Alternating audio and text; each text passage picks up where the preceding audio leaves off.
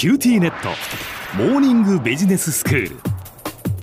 今日の講師は九州大学ビジネススクールで異文化コミュニケーションがご専門の鈴木雄文先生です。よろしくお願いいたします。よろしくお願いします。先生今日は映画と文化のシリーズということで何の映画でしょうか？はい今日は日本映画で月光の夏というのをご紹介します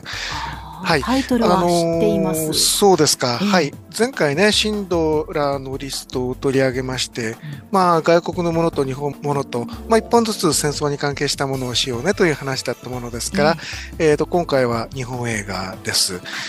でですね、あの、えー、まあ、英語の話題を少しっていう話なんですが、あの、英語のタイトルを Summer of the Moonlight Sonata というんですけども、うん、実はこれ、あの、面白いことで、あの、月光の夏の直訳なんですよね。で、ね、実際には、はい、あの、海外では上映されていないので、おそらく誰かが何かの都合でつけたものがそのままいろんなところに記録として英語のタイトルとして残ってるんだと思うんですけども、うん、えーと、こういう例がいろいろあるんですね。あの海外で出たものっていうのは必ずあの、えーと、海外でつけたもののタイトルが残ってるものなんですけども、うん、えーと、海外で上映されたことがない作品に海外のデータベース等で英語のタイトルっていうところにこう記載がある場合は多分あの直訳を誰かがあのつけたものが残ってるんだと思うんですけど、うん、誰がつけたのだかわかんないんですね。まあ、直訳だから誰が作ってつけても同じようなことなんでしょうけど、うん、なんかそういうことをちょっと考えさせられたということをまず最初に、はい、お知らせしました。はい、あのところでね、これ特攻兵を描いた映画なんですけども、えー、特攻兵って英語で何て言うかご存知？特攻ですか？はい。あの、神風を使って、神風パイロットと申します。はい、はい。じゃあ映画の作品の話の方ですけども、これ93年に公開されていまして、うん、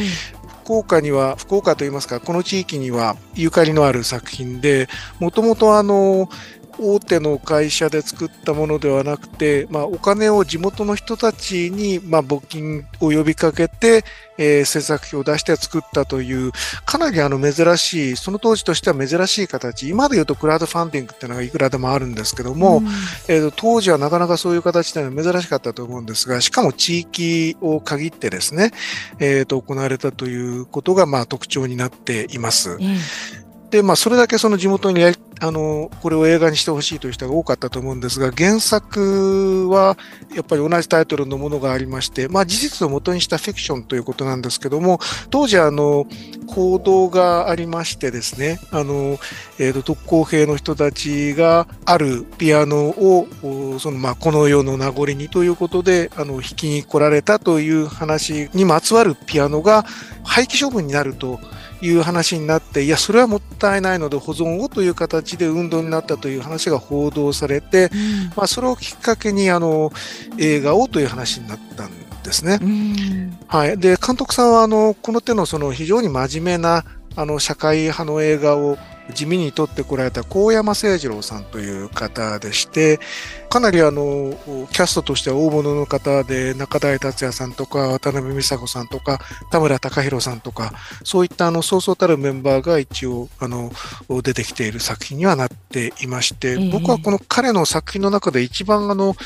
えー、よくできた作品だと実は個人的には思っておりまして、まあ、あの、特攻という、まあ、重いテーマをあの描いてはいるんですけども、まあ、非常に感動的な作品です。ただ、あの、えっ、ー、と、こういうものにありがちなことですけども、事実をもとにしたフィクションなので、あの、細かい設定が当時のものといろいろ違うわけで、そこのところをまあ捉えて、あの、この映画、あんまり評価できないのではという意見の方もいらっしゃると思うんですけども、まあ、ドラマとして、あの、フィクションの入ったドラマとして見たときに僕は大変あの、優秀な作品だと思っています。うん、はい。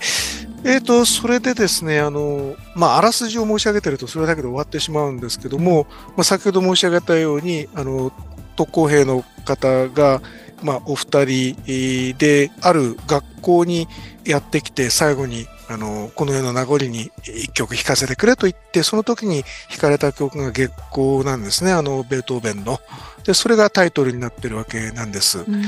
ところが、えーと、そのうちの、えーと、一人が弾いていたわけなんですけどもまあ、一人は亡くなってしまうんですね、実際。うん、そして、あの、生き残った方がおられて、それをあの、探し出す話になっています。で、はい。で、その時にあの、立ち会ったあの音楽教師の先生と、この問題について、えー、まあ、あの、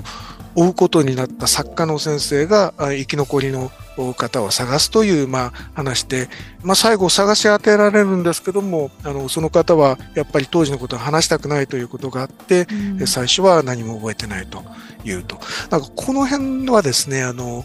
えーと、高倉健が出てきた「蛍」という映画でもそうなんですけどもなかなかの実際にその特攻に行って生き残った方々が口を開くっていうのはすごく難しいことなんだということはあの一般にあるようなんですね。うん、でこの作品で実は一番あの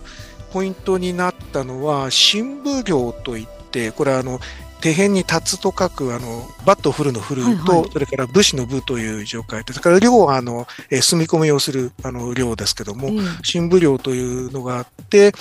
特攻にいてですね、あの、飛行機の不調で目的を遂げずに、あの、不時着したり、元に戻ってきたりっていう人たちがいらっしゃるんですね。は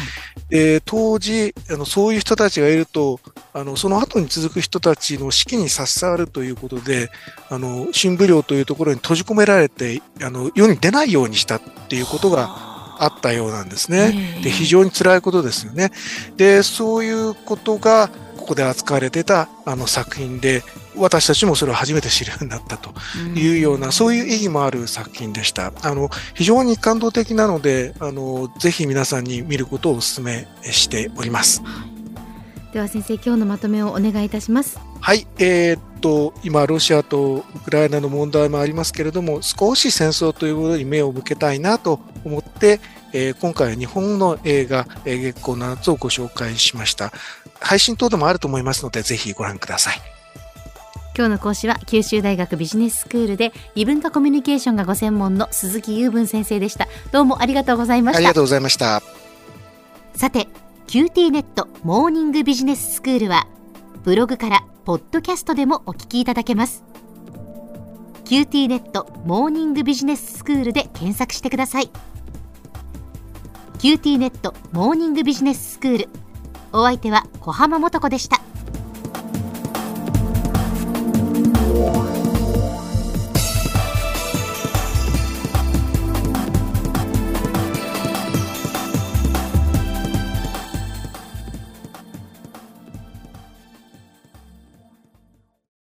キューティーネット。私を捨てて他に乗り換えるの？君は僕には高嶺の花すぎたんだ。それに彼女はありのままの俺をそのまま受け入れてくれるって。今お使いのスマホそのままで。乗り換えるなら QT モバイル。